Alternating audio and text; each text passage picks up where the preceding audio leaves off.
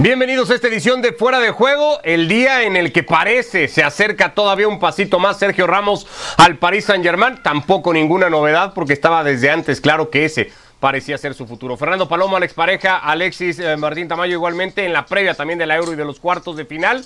Ahí apuntaba desde hace mucho lo de Sergio Ramos. Fer, no es ninguna novedad que hoy se quiera hacer casi oficial ya el contrato de dos años que va a firmar. Qué gusto saludarles, qué ganas tenía de volver de vacaciones y encontrarme con ustedes, por favor. Ver sus rostros resplandecientes, brillosos, blancos, como si no han pisado una playa en su vida. Me encanta.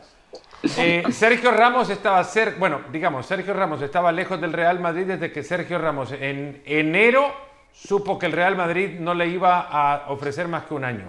Y a partir de entonces Ramos estaba más cerca del dinero que le digamos, asentaba bien para sus pretensiones. Y los únicos equipos que se lo podían dar eran Manchester United y Paris Saint-Germain.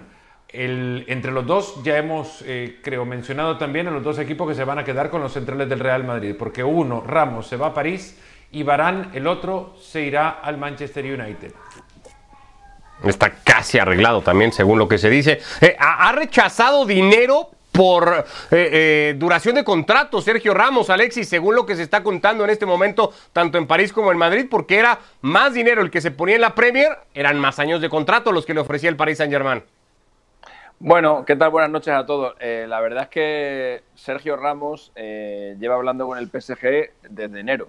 y la primera vez, o en la primera conversación que tuvieron, o al menos de la que yo tengo constancia, la petición de Sergio Ramos fueron 15 millones de euros y tres años.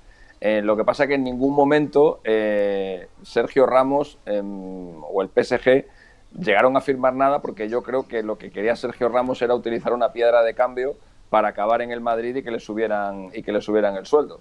Eh, lo que pasa que el jeque del Paris Saint Germain no es tonto y además tiene diálogo estrecho con Florentino Pérez y Florentino Pérez en todo momento estaba enterado de cómo estaban esas relaciones entre el, entre el Real, entre Sergio Ramos y el propio Paris Saint Germain. Eh, de hecho, por eso, es por eso que Sergio Ramos eh, le va dando largas a Florentino Pérez en marzo, en abril, porque él tiene la baza del PSG desde, desde enero.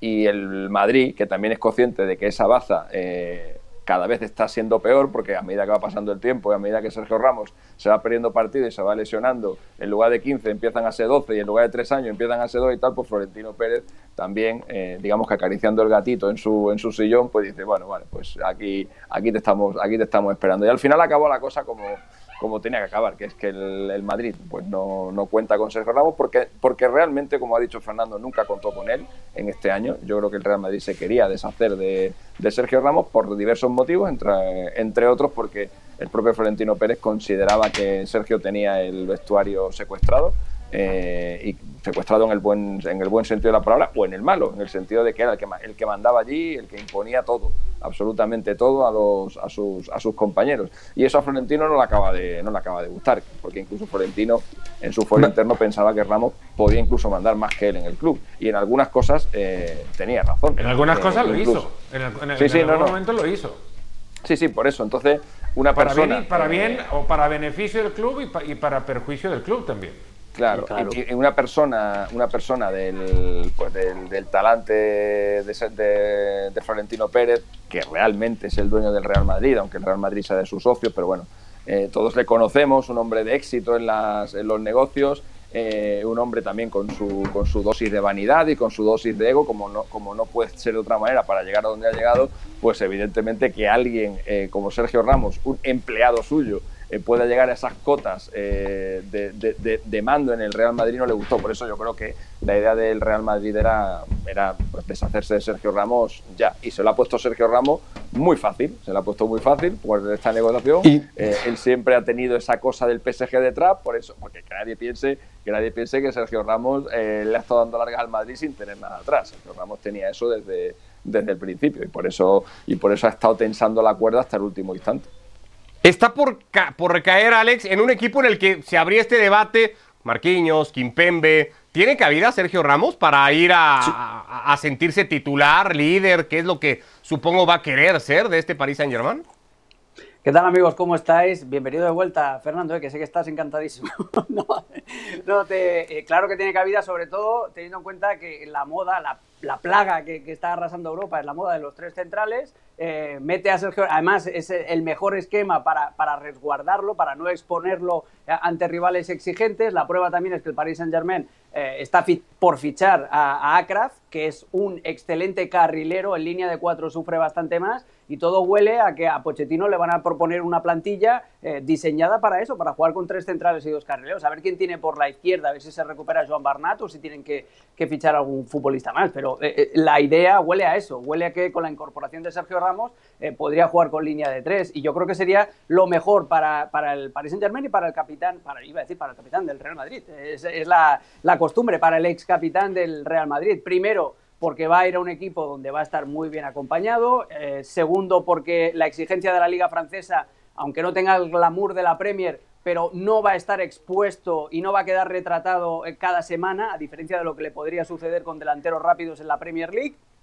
Y además llega en el proyecto que esta vez sí lo tiene que ganar todo, porque conservan a Neymar, conservan a Mbappé, eh, Por a ahora. Sergio Ramos, fichan a Donnarumma, fichan a Bueno, Hakimi. lo de- lo de Yo no Mbappé sé dónde veremos. queda- Bueno, ya veremos lo que pasa con Mbappé, pero, pero vamos a ver con, con eso. Pero yo me pregunto dónde queda también el fair play financiero. A ver si ese, ese moonwalk que hicieron algunos equipos eh, de- respecto a la Superliga, eh, pues tiene algún tipo de contrapartida. porque Bueno, no me el fair play que financiero que- PSG.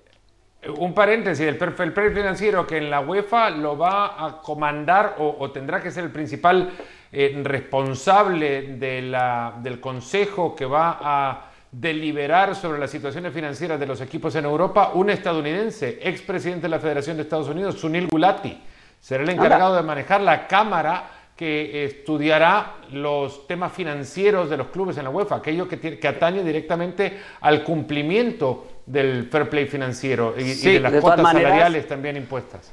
Pero una la consecuencia que la Al que la Es IFI que la es el presidente es el de la que la ECA, IFI, el presidente de la ECA. Entonces han puesto al zorro a cuidar a las gallinas, por eso lo decía. Sí, tal cual, una de las consecuencias que dejó la, la, la Superliga, digamos, ¿no? Bueno, pero que ahora el eh, presidente perdona, del Paris el- Saint Germain vaya a ir a controlar eso. Al-Khelaifi, eh, al Khelaifi es- eh, le, han, le han dado ese cargo ahora, pero cuando al Khelaifi no tenía ese cargo, el PSG seguía haciendo lo que le daba la gana, ¿eh? o sea que tampoco, digamos que Pues tampoco, imagínate ahora. tampoco va a suponer un cambio, un cambio excesi- excesivo en, en lo que, en su forma de proceder.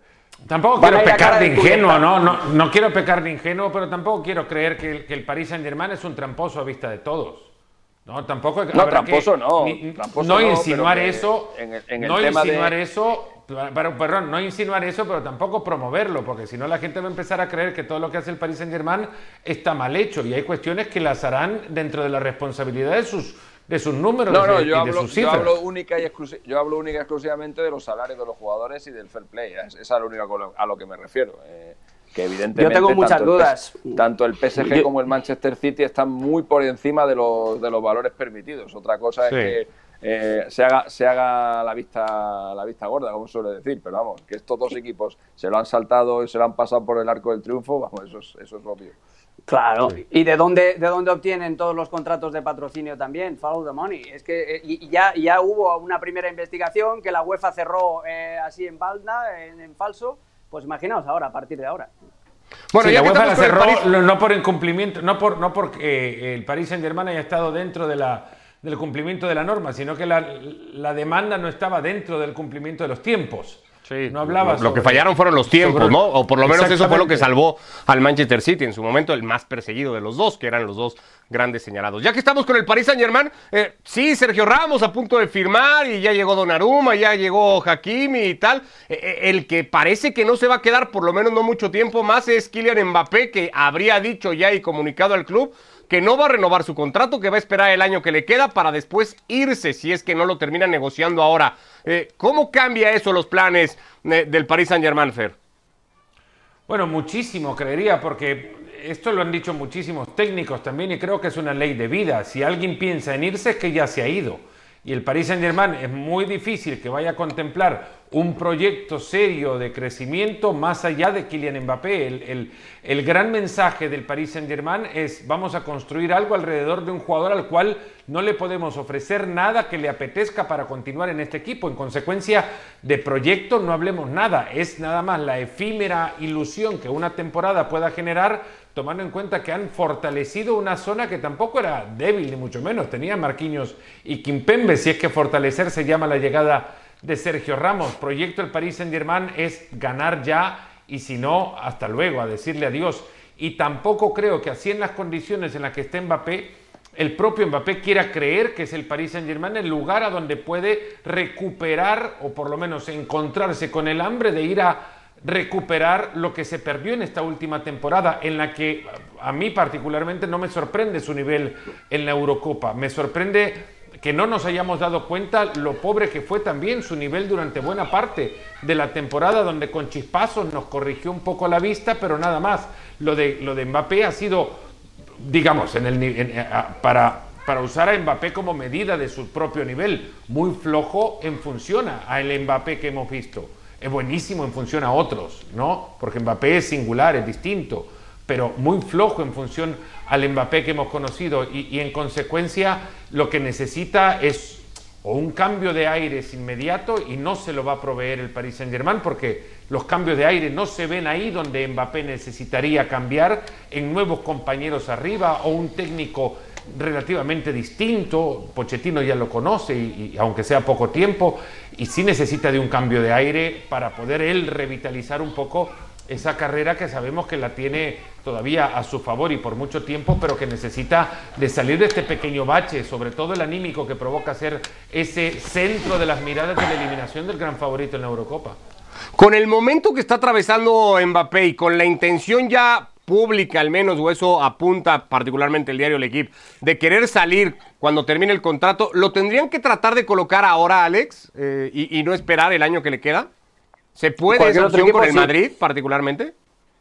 depende también de lo, de lo, que apriete el Madrid y de la capacidad negociadora de Florentino Pérez. Y como muy bien decía Alexis, hay buena sintonía entre el que la y, y el mandatario blanco. Pero hay que recordar también los, eh, los precedentes del Paris Saint Germain. Todos los que se han querido ir de allí, aun diciéndolo públicamente, se han tenido que quedar. Es obvio que no estamos hablando de, jugadores, de futbolistas con la misma estatura, ¿no? Pero estoy, pensando, por ejemplo, en Rabiot, que acabó contrato. Eh, y, bueno, que, que, en el último año de contrato ya dijo que no iba a renovar y que se quería ir, que lo tenía atado con el Barcelona y lo tuvieron un año sin jugar y lo bajaron incluso a entrenarse con los reservas. Yo no creo que vayamos a llegar a esa situación con Kylian Mbappé, pero también acuérdate de Berratti, otro que también se quería ir al Barça y el jeque dijo, tú no te vas a ningún lado. El tema del Paris Saint-Germain es que es una jaula de oro, que tienen el dinero por castigo y que se pueden permitir el lujo tranquilamente de decir, venga, pues nos lo jugamos todo a esta última temporada, por eso están haciendo este, este equipo para ganar ya. Y después, vamos a ver si durante el año lo vamos convenciendo. Y si no, pues mala suerte, porque es eso. El, Paris Saint Germain no le va a venir ahora de cuadrar las cuentas de un traspaso de Kylian Mbappé o no. Es que no ve de la venta de los jugadores tampoco un negocio el Paris Saint Germain. El negocio es comprarlos para tratar de ganar en, lo más, el, tiempo más corto posible. Y hay una cosa, ya Mbappé, Mbappé se abarató. No por el, por el juego, es por los tiempos. Eh, Mbappé ya tiene con un año de contrato enviado el mensaje que Florentino en algún momento lo que quería era de otros jugadores que dijesen mi sueño jugar en el Real Madrid, aún y cuando estuviesen en contrato con otro equipo. Lo hizo con quien pudo, con Figo no, pero con, con, con con, con Ronaldo, con Zidane, con todos esos, como Michael Owen lo hizo también, eh, y con todos esos galácticos y, un galáctico como, como o un jugador como Mbappé, muy cercano a lo galáctico, eh, ya es más barato porque tiene, obviamente, en, el verano se va gratis. Los, los equipos pueden esperar 12 meses o 6 para quedarse con una figura que les puede hacer 10 años de vida distinta futbolísticamente. ¿Y el Madrid puede esperar, Alexis, o tendría y tiene posibilidades, o tendría posibilidades de tratar de cerrar la operación antes, este mismo verano? Yo es que veo, veo que lo veis todos en el Madrid y yo, eh, como mucho, lo veo fuera del PSG, pero hay muchos más. Esa es otra ¿eh? muy buena, Alexis. Hay muchos más equipos en Europa eh, y hay muchos equipos con capacidad económica eh, para fichar a, a, Mbappé, incluso más que el Real Madrid. Y me estoy refiriendo, por ejemplo, al Manchester City, me estoy refiriendo, por ejemplo, al Liverpool, me estoy refiriendo al Manchester United. Eh, o sea, cualquier equipo inglés tiene ahora mismo más dinero que, que, el, que el Real no Madrid. sé si el United Eh, después de la compra de Sancho, pero...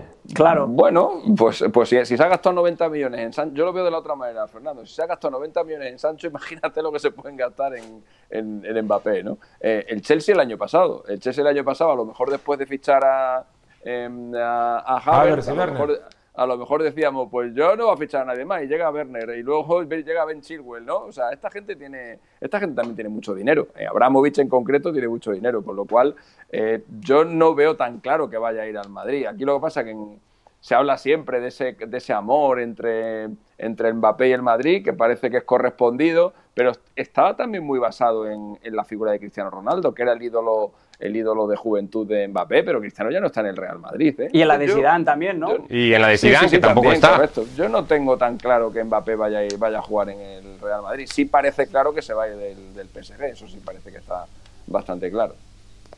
Bueno, pues a la espera de que todo esto se concrete, habrá todavía días de mercado y un montón de movimientos. Nos metemos a la previa de mañana, la de los cuartos de final de Eurocopa, Vamos con a el ir, lado vamos bravo a ir, del vamos a ir. el lado bravo del cuadro. Te vas a poner de dos- porrista, porque ahí, ahí andan diciendo que era medio porrista. Alexis. Le vas a tocar. De mi Le vas a poner en, plano mi- porrista, entonces ahora le van a dar la razón. Vas a terminar dando. Vas a terminar dando la razón a un par de tuiteros que por ahí leía que. con orgullo y con honor. A muerte con Bueno. mi selección, siempre. ¿Es una declaración muy de Luis Enrique o tiene algo de razón cuando hoy le preguntaban a Alex, ¿has visto alguna selección mejor que España en la Eurocopa? Y dijo, no, ninguna.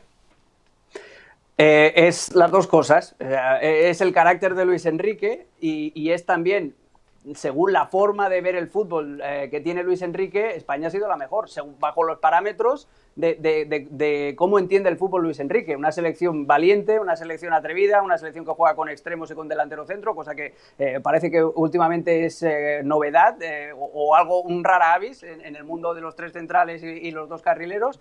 Y, y yo lo veo así. O sea, a ver, puedes entender que no es una selección fiable, que no es una selección eh, que, que tenga. No sé, eh, fortaleza defensiva, tiene ahora ataca bien, siempre atacó bien, lo único que le faltaba a España era finalizar, pero también demostró, incluso los dos primeros partidos o los dos empates, que tenía mandíbula de cristal porque con muy poquito les podían hacer daño. Incluso Suecia, con ese 17% de posesión, tuvo dos tiros, uno de ellos al palo, que eran, fueron muy claros. Pero yo entiendo la manera, o sea, Luis Enrique no puede proyectar otro mensaje que no sea ese, porque además han salido muy fortalecidos, es una selección que va claramente de menos a más, que además han salido adelante eh, redoblando sus convicciones de fútbol ofensivo, la apuesta por Morata, etcétera, etcétera. Y, yo lo entiendo, o sea, eh, entiendo el mensaje del, entrenador de la selección española y eh, también entiendo que lo dice con algo de razón. Puedes en tener otras selecciones un poquito más sólidas, como Inglaterra, puedes tener a selecciones con mejores individualidades, como Bélgica, pero a nivel de conjunto y eso, jugando a lo que quiere jugar España, yo veo una selección muy fuerte también. Ya que te veo tan, tan lanzado, Alexis, ¿corre el riesgo mañana España de llegar con el ánimo tan arriba que termine jugando confiado el partido contra Suiza y pague alguna consecuencia? No, no, no, seguro que no, seguro que no, seguro que no porque, porque sería un error gravísimo. Además que es que estos jugadores me- eh, memoria tienen y con Suiza han jugado hace tres meses, dos partidos Sí. y les ha costado y les ha costado la vida. Eh, en Suiza empataron a uno, fallando un penalti, dos penaltis Sergio Ramos y con un gol de Gerard Moreno en el, en el último minuto. eh, y en España le ganaron a Suiza 1-0 y sufriendo muchísimo. El anterior duelo entre España y Suiza acabó en empate y el, y el anterior acabó con victoria de Suiza en, en- en Sudáfrica. Es decir, eh, sería absurdo por parte de, de la selección española el pensar que, esta, que, que Suiza va a ser un rival, un rival sencillo. Ahora, también digo una cosa, que es lo que a mí me da eh, bueno, porque evidentemente yo voy con España, claramente. Entonces lo que a mí me da esperanza. No que ¿En serio? España- No, no, no, pero- pero- No sabíamos no, no, eso, no, ¿eh? no, Lo no, no, no, tapadito. no, no, Breaking news, ¿eh? sería, lo, escucha, sería- sí. lo que Campanazo, sería ridículo, bomba. lo que sería ridículo es intentar ocultarlo, ¿eh? que es lo que intentan algunos, pero Claro. parece que no. que, que no, que lo que digo que lo que me da esperanza es que esta selección de Suiza, que normalmente ha sido siempre en los últimos años una selección muy rocosa, una selección que propone partidos muy, muy cerrados. Eh, le ha metido tres Italia, le ha marcado Gales, el único gol de Turquía en este torneo se lo ha hecho a Suiza, el otro día, pese a jugar atrás, eh, le ha hecho tres goles Francia. Es decir, estamos viendo una Suiza eh, que no está tan fuerte atrás como, como últimamente o como acostumbraba a ver. Y claro, en un intercambio de golpes eh, entre Suiza y España, ahí no tengo ninguna duda de quién, de quién ganaría, porque es verdad Una de las razones por las que Jan Sommer ha sido reconocido en esta Eurocopa es justamente por eso, porque hemos visto muchas de Jan Sommer.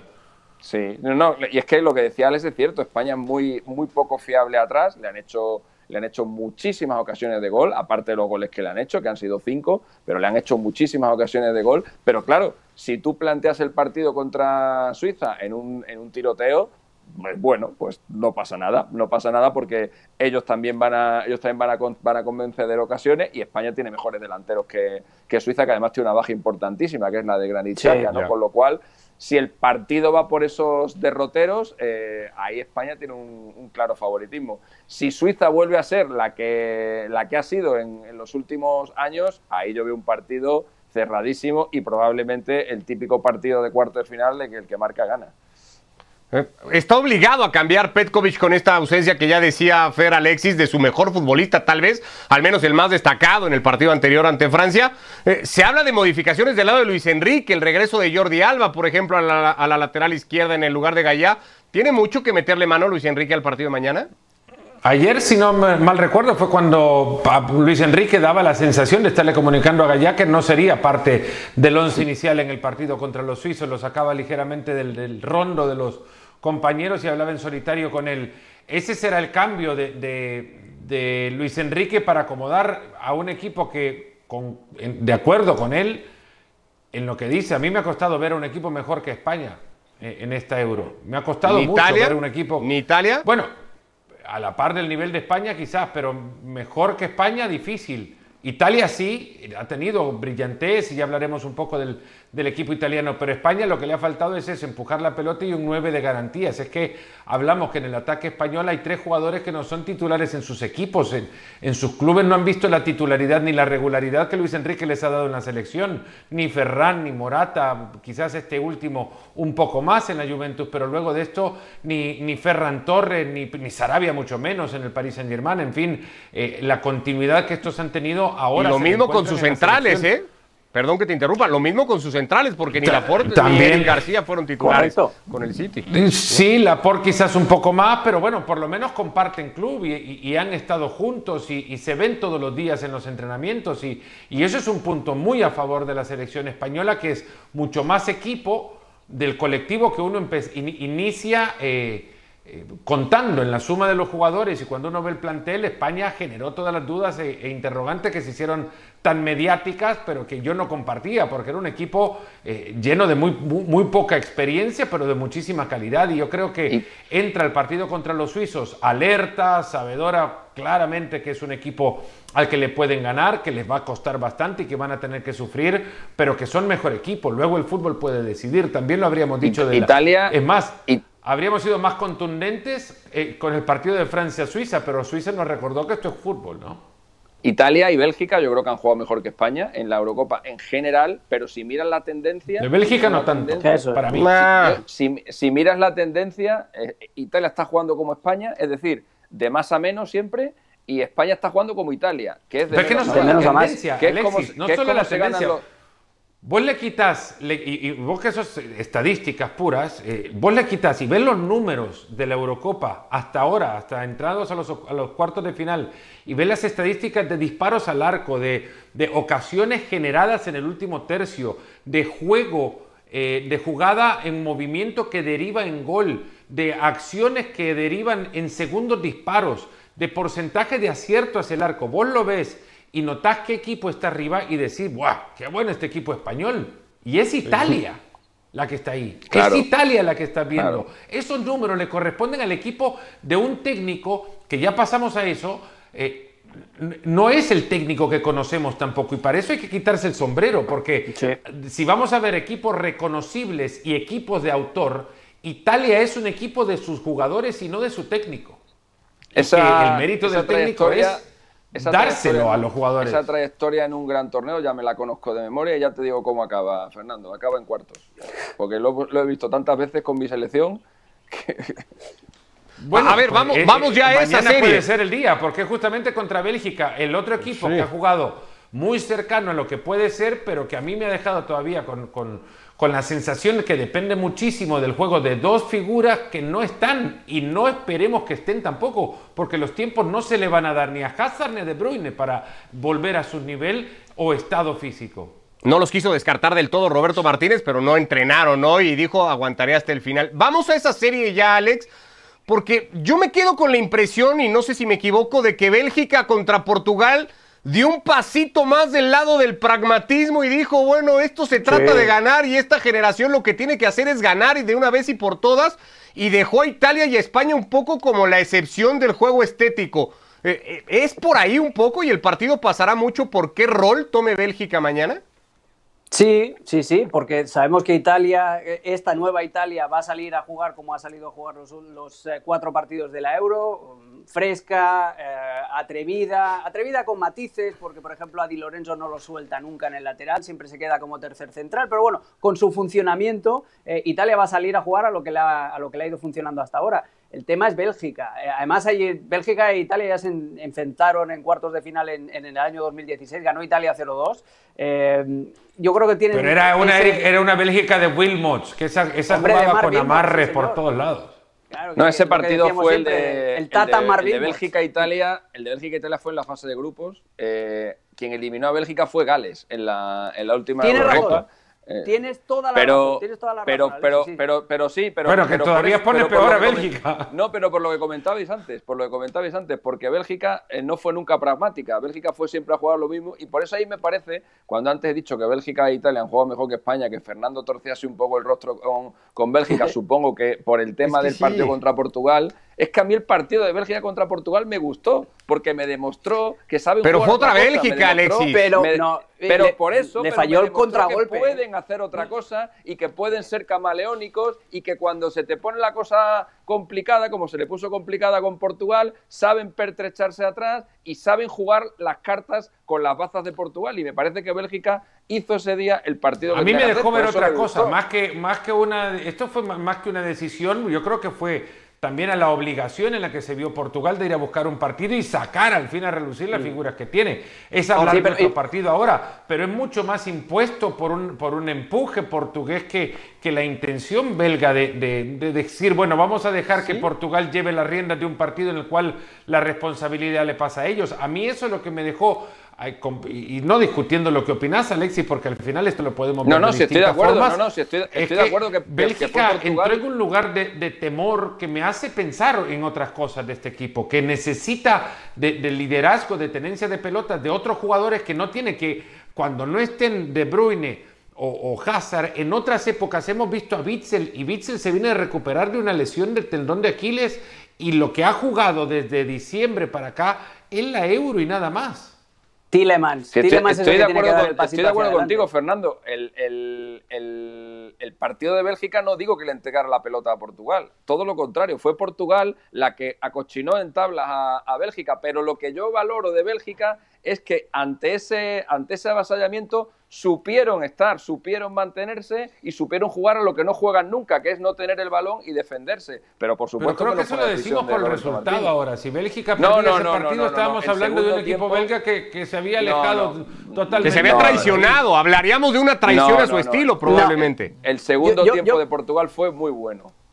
Yo estoy que, que el tema es por obligación. Bélgica se echa atrás y a Bélgica no le gusta echarse atrás. Y yo creo que es más fruto del empuje de Portugal que por iniciativa propia. A mí lo que me alarmó, a mí lo que me alarmó desde, la, desde el punto de, vista de Bélgica eh, es la poca efectividad en el contragolpe. O sea, en, pase lo que pase.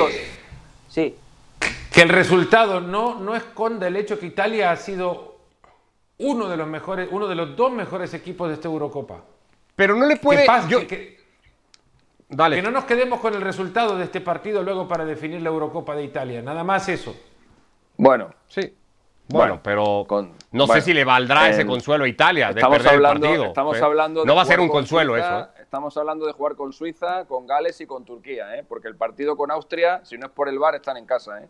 Eh, y ahí Italia no jugó Pero bien. si no es por No, el no. VAR lo consiguen en cualquier momento. No, no, ahí. Italia no jugó bien No sé. contra Austria. Italia no jugó, por lo menos a mí me parece que no jugó bien. Y la fase Ese va a ser el peor, más difícil Pero de- de- de escucha, este. Fernando, que te digo lo mismo que te digo lo mismo que, que con España, ¿eh? que como España se clasifique, por ejemplo, por penaltis, España se mete en semifinales de la Eurocopa habiendo ganado dos partidos, uno a Eslovaquia y otro a Croacia. Yo me ibas a Y no- decir y- que también eres hincha de Italia y no, porrista pero de es Italia, que, como me es dijiste que con la España. forma, no es que la forma de llegar importa y la forma, el camino y contra quién te enfrentas importa. Y mañana, mañana Italia tiene su primer gran rival, eh, que es Bélgica, y España todavía no lo ha tenido, ni siquiera. O sea, si España está en semifinales, entre otras cosas, es porque ha tenido un camino bastante plácido, y eso hay que reconocerlo. Primer gran rival de Italia, tal vez desde la fase eliminatoria, porque ahí tampoco lo encontró hasta ahora. Bueno, ya veremos y mañana acá platicamos los dos resultados en fuera de juego. Abrazo y bienvenido, Fer.